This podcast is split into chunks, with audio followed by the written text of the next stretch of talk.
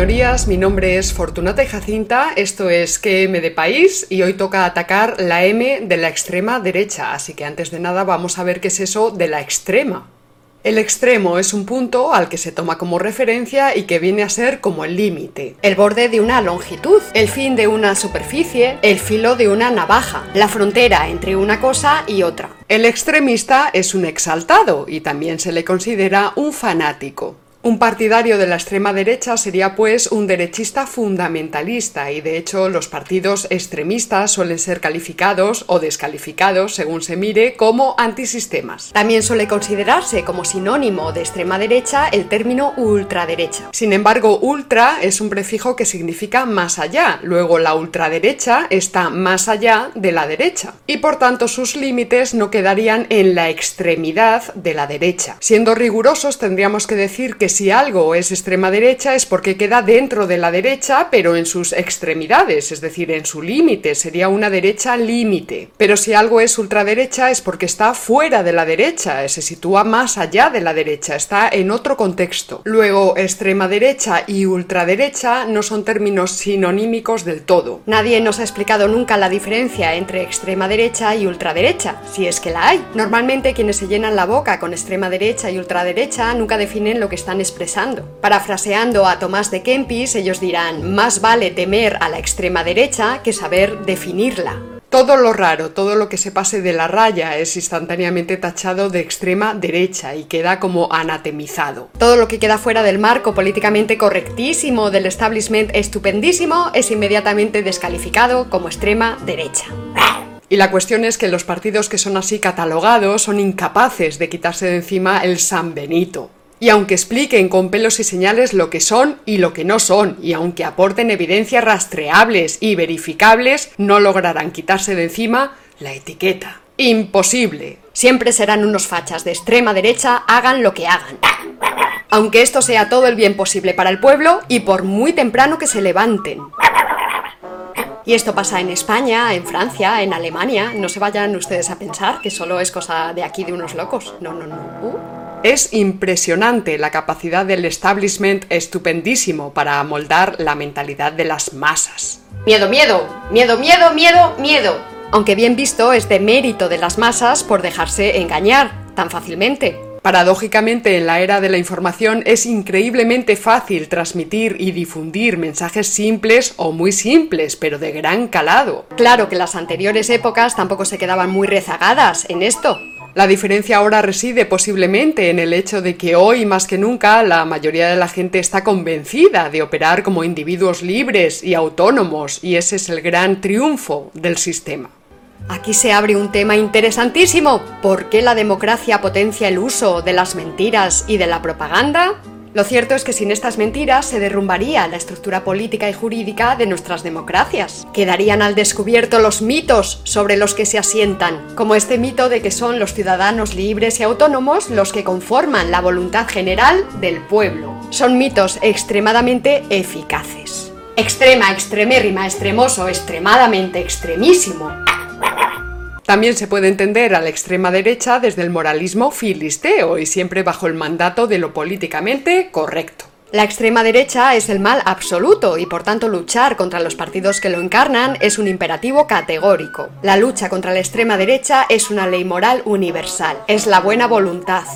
No son pocos los periodistas, analistas, políticos y la mayoría del pueblo llano quienes, interpretando simplemente los gestos y las actitudes, son capaces de valorar si un político es un perfecto demócrata o un pérfido fascista o por la forma en la que pronuncias la palabra España. Hasta hace bien poco estaba prohibido decir España, pero bueno, ahora ya admiten que si dices España, así suavecito España, pues entonces eres de los buenos. Pero si dices España, entonces eres un perfido fascista, de los malos, malotes, muy malos. Sobre todo poner la fuerza en las consonantes, en la S, en la P, en la ñ, sobre todo, España, España.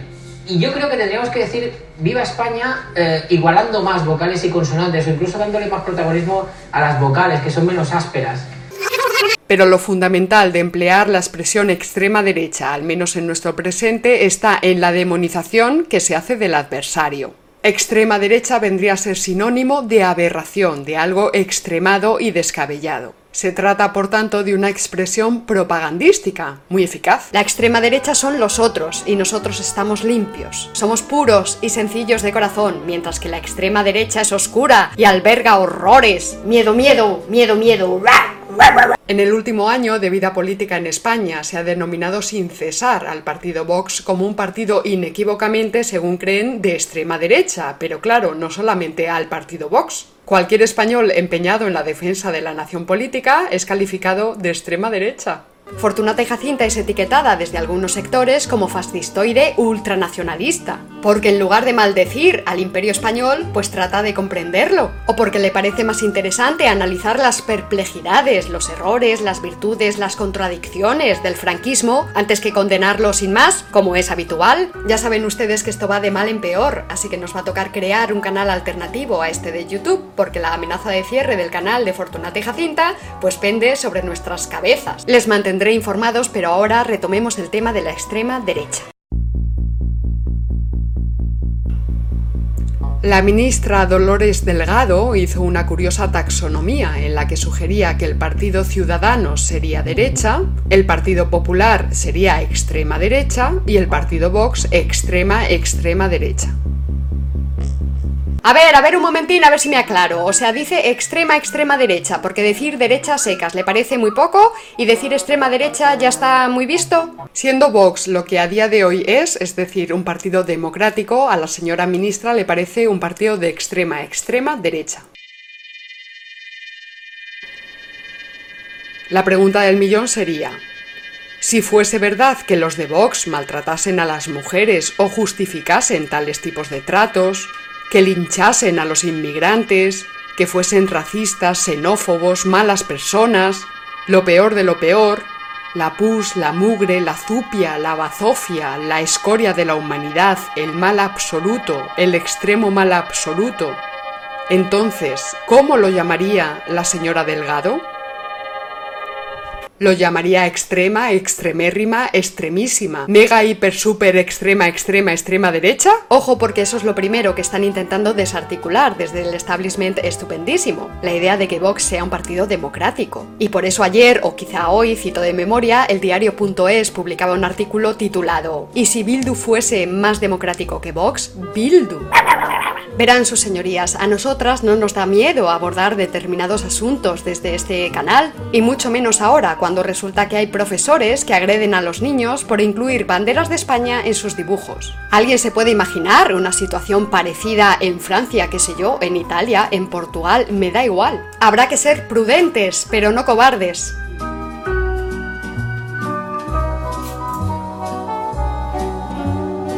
Decir que el franquismo no era un régimen nazi o fascista no es hacer apología del franquismo, por mucho que algunos se empeñen en interpretarlo de una forma tan burda y simplona. Y decir que Vox no es extrema derecha no es hacer apología de Vox. Es afirmar que calificar como extrema derecha a este partido político es un tremendo error de diagnóstico y que no sería esa la crítica pertinente que se le podría hacer a la formación liderada por Santiago Abascal.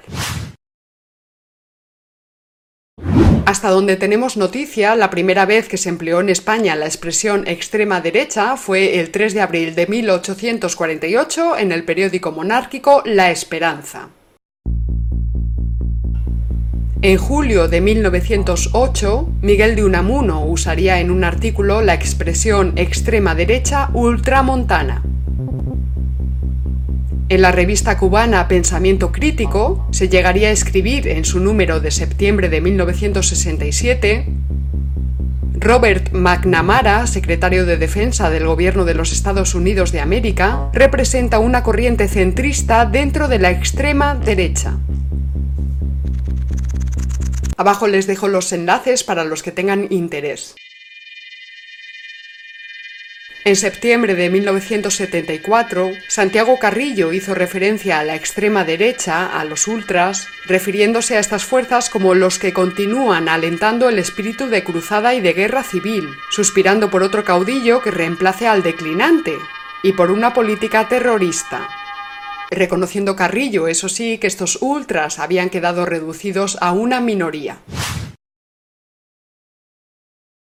Recordarán de los capítulos anteriores que Gustavo Bueno distinguía entre derechas tradicionales y derechas no tradicionales. Las derechas tradicionales son las derechas alineadas en relación al antiguo régimen y recordemos que eran la derecha primaria, la derecha liberal y la derecha socialista. Las derechas no tradicionales son derechas no alineadas con la tradición del antiguo régimen, es decir, son otra cosa.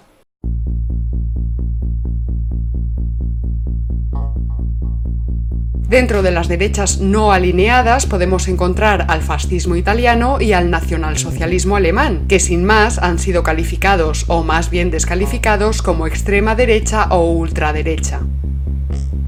De hecho, para el gran público, tales tendencias serían la extrema derecha por antonomasia, etiqueta con la que también es diagnosticado el franquismo. A nosotros, en cambio, esta clasificación nos parece de lo más perezosa y vulgar. En el capítulo anterior ya clasificamos al franquismo como una derecha tradicional, en particular como una derecha socialista, junto al maurismo y al primorriberismo y también al Partido Socialista Monárquico Obrero Alfonso XIII, ¿se acuerdan? No obstante, hay que reconocer las importantes analogías entre la derecha socialista y las derechas no alineadas, aunque analogía, como bien se sabe, significa semejanza y diferencia. Ni el fascismo ni el nacionalsocialismo serían la derecha de siempre, la derecha de toda la vida, una derecha sustantificada y eterna que se comprende de modo mitológico, si decimos que son derechas no alineadas con la tradición, pues no se puede decir que son las derechas de siempre, esas que quieren reeditar el antiguo régimen o alguna de sus instituciones.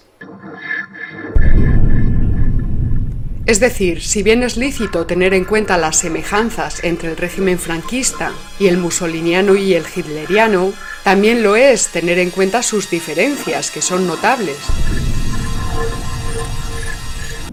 Del mismo modo que hay semejanzas y diferencias importantes entre el fascismo italiano y el nacionalsocialismo alemán. El fascismo y el nacionalsocialismo fueron otra cosa, no miraron nunca al antiguo régimen. De hecho, los fascistas italianos se consideraban herederos de la Revolución Francesa.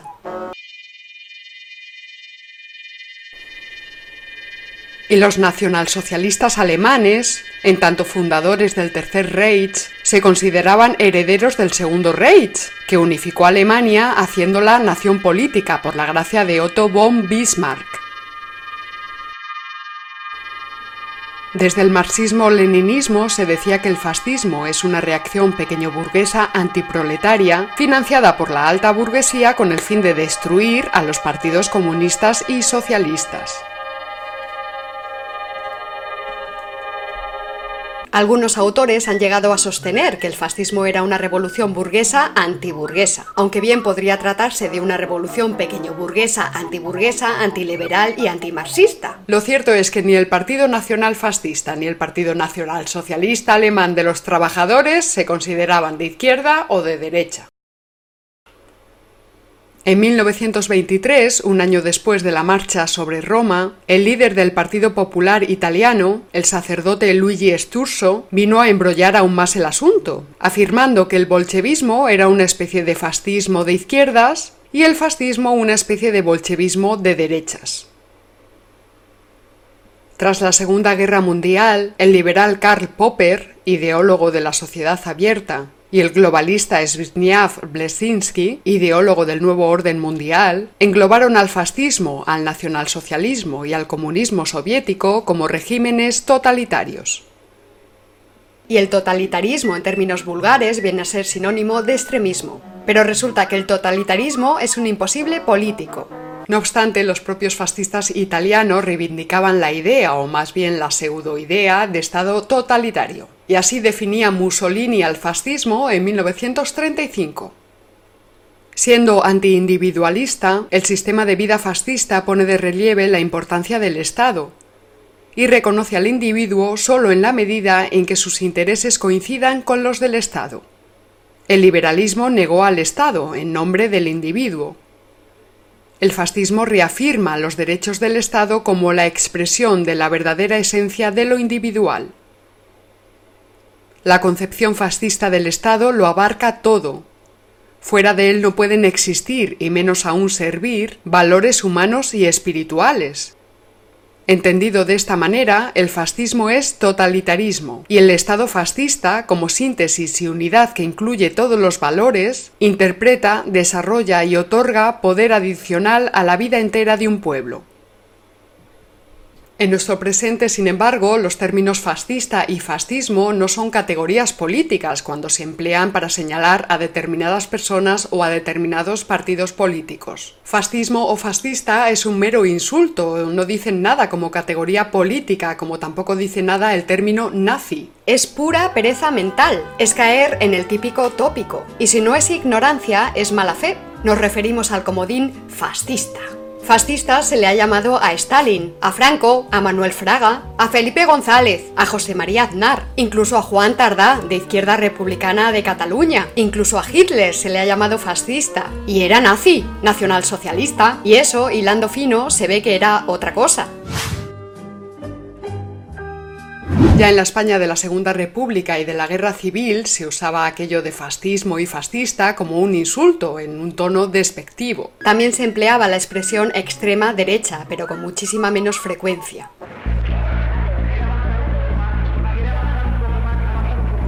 La Confederación Española de Derechas Autónomas, la CEDA, liderada por José María Gil Robles, una coalición de partidos de tendencia demócrata cristiana, fue señalada como fascista.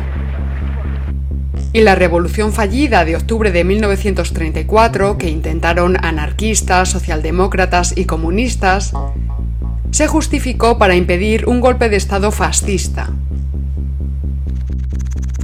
Pero si la CEDA tenía un análogo italiano, no era el Partido Nacional Fascista, sino el Partido Popular Italiano del sacerdote Luigi Sturzo. Y si tenía un análogo alemán, no era el Partido Nacionalsocialista Alemán de los Trabajadores, sino el Centrum Católico.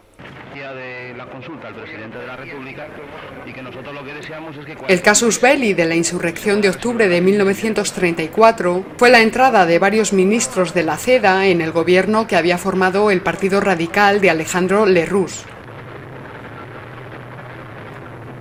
Tales diputados exigían su cartera de ministros con total derecho, porque en 1933 la CEDA había ganado las elecciones. Esto fue señalado por las fuerzas de insurrección de las izquierdas como una amenaza fascista, porque habían ganado las elecciones. Es decir, los antifascistas estaban poniendo trabas a la reglamentación parlamentaria. O dicho de otra manera, no aceptaron los resultados electorales. Pero confundir a la democracia cristiana con el fascismo es como confundir a las gaviotas con los murciélagos. Es como confundir a Luigi Sturzo con Mussolini. Confundir al Partido Popular Italiano con el Partido Nacional Fascista. Tal confusión o bien es ignorancia o bien es impostura. Impostura por parte de los líderes sublevados, que sabían de sobra que la CEDA no era un partido fascista. Y es ignorancia por parte de los ideólogos de la memoria histórica. O más bien de sus ingenuos seguidores. Que confunden murciélagos con gaviotas y a Sturzo con Mussolini. Como si se tratase de la noche en la que todos los pardos son gatos. Todo esto pasa por no tener una taxonomía en la que se clasifiquen las distintas generaciones de izquierdas y las diferentes modulaciones de la derecha. Con una taxonomía así, como la que hemos ido presentando estos programas, pues podremos separar el gato de la paja y que no nos den grano por liebre. Pero la cabra tira al monte y con decir extrema derecha parece que ya está todo dicho. Asimismo, la resistencia al alzamiento cívico-militar del 18 de julio de 1936 fue señalada por las fuerzas del Frente Popular como la lucha contra el fascismo, así, lucha contra el fascismo. Aunque los que más se empeñaron en usar tal expresión fueron las tropas de las Brigadas Internacionales, de tendencia mayoritariamente comunista.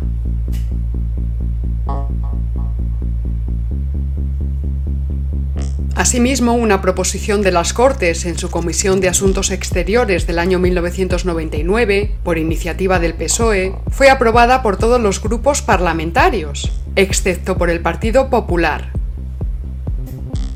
Pues bien, en tal proposición de 1999, finalmente aprobada, se denominó al alzamiento nacional de 1936 como golpe militar fascista. Tócate los pies, fascista. No obstante, tanto la Alemania nazi como la Italia fascista apoyaron al bando nacional. Pero eso no hace que el régimen fascista fuera nazi, ni que el régimen nazi fuera fascista, pues en política, y más en momentos de guerra, las alianzas son tan importantes como las propias fuerzas. El pacto de acero entre Italia y Alemania no hacía a la primera nazi y a la segunda fascista, eran cosas diferentes. Se trata de una cuestión de clasificación y de rigor, no es por capricho o por ser tiquismiquis, ni tampoco es por blanquear el franquismo por si hubiera dudas. Madre mía, qué aburrimiento, es que hay que estar todo el rato precisando.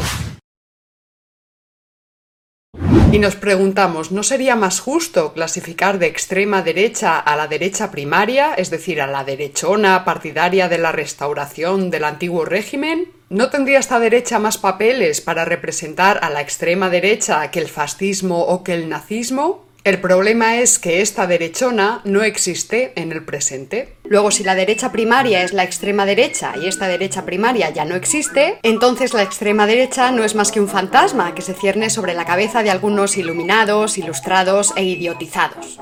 Pero sigamos analizando las posibilidades. ¿No será acaso la extrema derecha la derecha liberal? Pues en este caso nos estamos refiriendo a una derecha realmente existente en nuestro presente, no un fantasma. Aunque es cierto, como ya hemos dicho, que el liberalismo se dice de muchas maneras. En rigor, dada la ideología del liberalismo, ideología entendida en el sentido de falsa conciencia, podríamos decir que existen los liberales, pero no el liberalismo.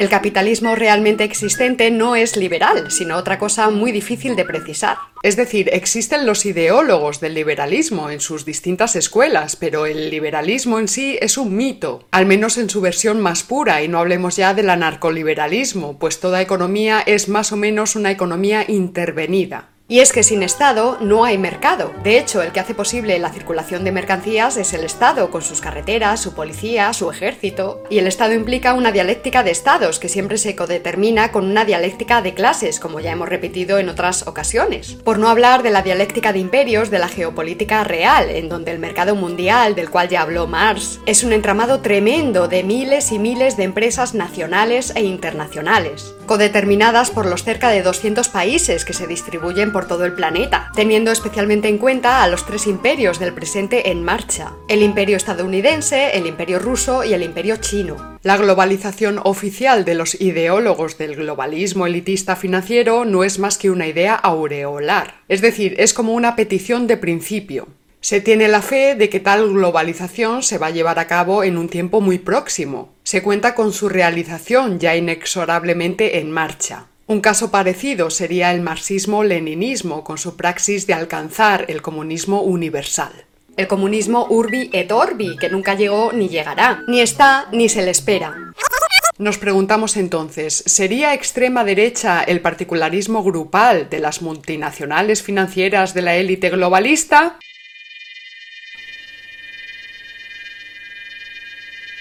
Nos referimos a organizaciones como el Club Bilderberg o a familias ultra super multimillonarias como los Rockefeller, los Morgan, los Koch, los Walton, los Mars, los Astor, los Russell, etc.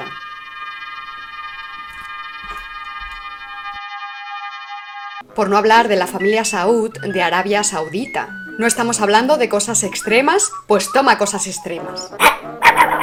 Pero sigamos con la indagación. ¿No será la extrema derecha la derecha socialista? Ya sabemos que con derecha socialista nos referimos al maurismo, al primorriberismo y al franquismo, y ya hemos hablado bastante de todo esto. Solo añadir que en 2019 la derecha socialista no existe en España. En todo caso existe como herencia del franquismo, pues el régimen del 78 procede del franquismo. Hubo más continuidad que ruptura. No obstante, el desarrollo del régimen del 78 ha borrado buena parte de lo que fue la España franquista, porque como dijo un político del PSOE en un arrebato de sinceridad, a España no la va a reconocer ni la madre que la parió. Gustavo Bueno también clasifica como derecha no alineada a los partidos nacionalistas secesionistas, tanto a los españoles del siglo XX como a los que se fueron formando en América a finales del siglo XVIII y durante todo el XIX.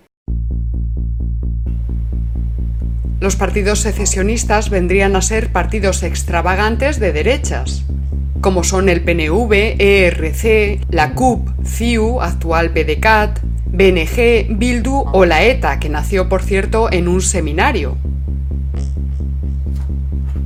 No obstante, a ninguna de estas facciones sediciosas se les cuelga hoy día el San Benito de extrema derecha, y en esto se les ve mucho más cuidadas por el establishment estupendísimo. Incluso algunas de estas facciones se consideran de izquierdas, eso sí, sin dar el parámetro, es decir, izquierda respecto de qué. Incluso la CUP es señalada como extrema izquierda, pero la CUP, para que me entiendan en la calle, es perroflautismo separatista. Punto, y no me venga usted con historias. Un partido secesionista es una banda facciosa, aunque no recurra a atentados terroristas o a actos violentos propios de la Cale Borroca. Y ya estamos viendo que a la larga la vía parlamentaria puede resultar mucho más peligrosa para la unidad y la identidad de España. Cuidado, que has dicho España en vez de España. Has dicho España. Y hay que decir España aunque es cierto que los tiros en la nuca y los coches bomba de ETA han hecho mucho por la causa de los partidos secesionistas. Y no solo vascos, sino también catalanes, gallegos, incluso de otras regiones. Ese es el significado que tiene la célebre frase que pronunció Arzayud, el zar de todas las euskalherrías. Unos mueven el árbol y otros recogen las nueces. Del PNV son buena parte de los empresarios vascos, así como mucha gente de la burguesía acomodada, casi todos católicos creyentes, por cierto. Según esto, el PNV parecería una derecha tradicional, pero también podríamos contemplarla como una derecha no tradicional, no alineada, dada su visión mística del territorio y sus componentes inequívocamente racistas. Últimamente el mito de la raza es camuflado por el mito de la cultura. Por eso hablan del euskera y el aurrescu y esas cosas. Porque esas cosas tan bonitas resultan políticamente menos incorrectas que hablar de la superioridad racial. El partido andalucista creado por Blas Infante quizá fuera hasta peor, pues descabelladamente pretendía la reconstrucción del califato de Córdoba. Es decir, no era un partido secesionista que pretendiese separar Andalucía de España, sino incorporar a España a una al-Ándalus coranizada, es decir, reislamizar la península. Luego se mantendría la unidad de España a costa de su identidad. Y créanme, más vale una España rota que una España coranizada, y esto ni es racismo ni es xenofobia. A quienes nos tachan de tales posiciones, pues habrá que recordarles que el Islam ni es una raza ni es una nación, sino que es una religión. Para más INRI, la Junta de Andalucía, en los días de Manuel Chávez y con el apoyo del PP y de Izquierda Unida, nombraron padre de la patria andaluza a Blas Infante, ya es un disparate hablar de patria andaluza, pero todavía lo es más nombrar como su padre a un musulmán, como si en Andalucía no existieran las procesiones de Semana Santa o el jamón de jabugo. La nueva derecha es la etiqueta con la que se autodenominan diversas corrientes y diversos grupos surgidos en las últimas décadas en Europa y en otras partes del mundo. Esta nueva derecha es interpretada por ciertos grupos de izquierdas como un subproducto de la derecha eterna o como una reedición del fascismo. Pero estas nuevas derechas no son derechas tradicionales, sino que las clasificamos como derechas no alineadas con la tradición. Y en ese punto sí entrarían en sintonía con el fascismo y con el nazismo, pero sin exagerar las similitudes y además teniendo en cuenta que el contexto histórico es diferente. Nada más surgir, estos partidos de la nueva derecha son etiquetados como extrema derecha, como si etiquetarlos así fuera una defensa o más bien una forma de neutralizarlos. También suelen ser tachados como partidos populistas junto a otras fuerzas catalogadas como extrema izquierda. Pero la etiqueta populismo parece que a día de hoy no dice nada, es como las etiquetas extrema izquierda o extrema derecha, parecen más bien etiquetas del establishment estupendísimo para desprestigiar. Entre estos partidos podemos destacar al Frente Nacional, fundado por Jean-Marie Le Pen en octubre de 1972 que cedería el testigo en 2011 a su hija Marie Le Pen, la cual haría importantes cambios ideológicos en el partido. Al ser un partido anti-Unión Europea, ha sido señalado inmediatamente por los medios, analistas, partidos y otros organismos del establishment como extrema derecha. Otro partido destacado en Europa es Alternativa por Alemania, fundado en 2013. Al igual que el Frente Nacional francés, este partido es anti-Unión Europea y por consiguiente de extrema derecha para el establishment. Además es señalado por su política anti-inmigración como un partido neonazi, cosa que sus miembros niegan tajantemente y de hecho prohíben a sus afiliados que pertenezcan a asociaciones de extrema derecha, y en particular a la organización neonazi Partido Nacionaldemócrata de Alemania.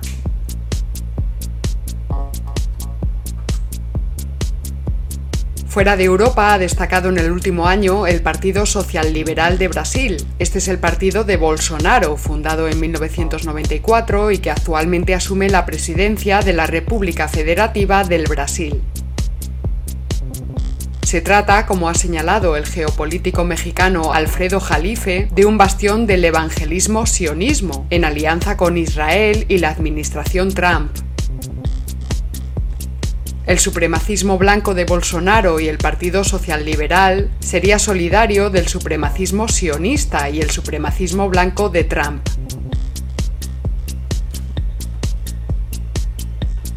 El propio Donald Trump es englobado dentro de esta nueva derecha y por tanto etiquetado como extrema derecha. Cuando Trump tomaba su cargo como presidente del imperio washingtoniano, Manuela Carmena llegó a decir que tal momento era como la toma del poder por Hitler en enero de 1933.